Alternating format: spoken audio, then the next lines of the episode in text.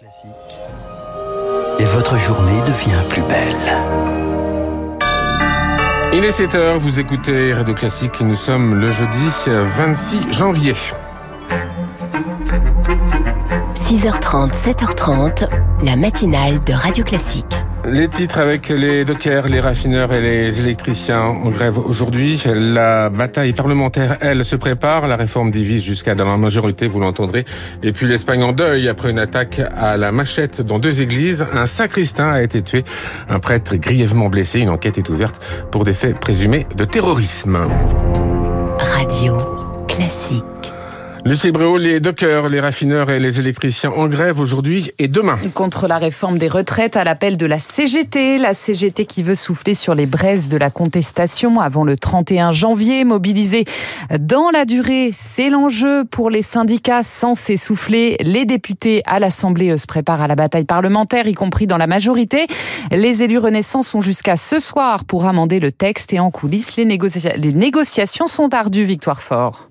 Un petit groupe de membres de la majorité a publiquement émis des réserves quant à la première version du texte et assume un rapport de force avec le gouvernement. Patrick Vignal, député de l'Hérault, Renaissance. Être fidèle, ça ne veut pas dire être un godillot un Playmobil qui attend dans son bureau les ordres. Donc moi, je n'ai pas peur. Je suis là aussi pour dire les choses. Les remontées de terrain me font dire qu'effectivement, on n'est plus sur une réforme budgétaire uniquement, on est sur un projet société. C'est surtout la jambe gauche du groupe qui veut plus d'avancer sur le volet social.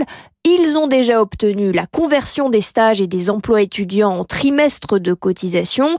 C'est bien, mais il faut aller plus loin, disent-ils, avec des mesures coercitives pour l'emploi des seniors, par exemple, et un changement de braquet sur les carrières longues. Cécile Rilliac, députée Renaissance du Val d'Oise. Pourquoi est-ce qu'aujourd'hui les carrières longues doivent cotiser 44 ans là où tout le monde cotise 43 ans? Donc euh, on n'a vraiment pas envie de signer un chèque en blanc. On ne s'est pas véritablement fixé non plus de ligne rouge parce que nous savons que les marges de négociation sont difficiles. Je ne vois pas comment on ne céderait pas sur les carrières longues, lâche une ministre. Les négociations ressemblent à une partie d'échec avec la menace de Bercy qui n'a Dieu que pour l'équilibre budgétaire. Les précisions de Victoire Fort. Gare de l'Est à Paris, le retour à la normale attendu ce matin. L'ensemble des trains circuleront comme prévu aujourd'hui, après deux jours de réparation sur les installations détruites par un acte de sabotage en Seine-et-Marne. Et 7h02 minutes en Espagne, un sacristain tué et un prêtre blessé dans une attaque à la machette. Les, les faits se sont produits hier soir dans deux églises d'Algeciras, dans le sud du pays. Un homme a été arrêté, une enquête ouverte pour des faits présumés de terrorisme, Chloé Juel. Vers 19h, l'homme est entré dans l'église de San Isidro, dans le centre-ville d'Algeciras. Selon plusieurs témoignages parus dans la presse espagnole, il s'est disputé avec des paroissiens en les appelant à se convertir à l'islam. Puis il est parti avant de revenir avec une machette pour s'en prendre à des objets de culte à l'intérieur de l'église. Il s'en est pris également au prêtre qui est aujourd'hui hospitalisé dans un état grave. L'assaillant s'est ensuite rendu dans une seconde église, l'église Nuestra Señora de la Palma, 200 mètres plus loin, où il a agressé le sacristain qui a tenté de s'échapper, mais qui n'y est pas parvenu. Il est mort sous les coups de la machette. L'agresseur a été arrêté par la police. L'enquête a été confiée au parquet de l'audience nationale. C'est le plus haut tribunal pénal espagnol chargé des affaires de terrorisme. Les habitants sont invités à se rassembler à midi devant l'église où le sacristain a été tué. Les précisions de Chloé Juel. En bref, après les chars occidentaux, Volodymyr Zelensky réclame désormais des missiles à longue portée et des avions de chasse pour l'Ukraine. Hier, Berlin lui a déjà promis 14 Léopard 2 réclamés depuis longtemps et Washington 31 chars Abrams pour les Leclerc français. La décision sera prise dans les jours à venir selon le ministre des Armées Sébastien Lecornu.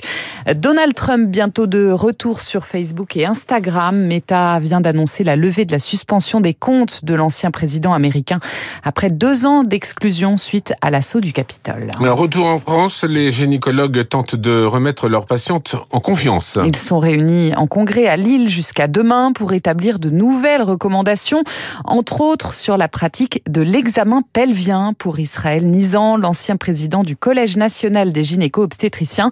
Il faut le rendre moins systématique. D'abord, si la confiance se rompt, c'est un tout petit peu catastrophique parce que c'est au détriment des femmes. Il faut qu'elle sache que son consentement peut être mis en question à tout moment.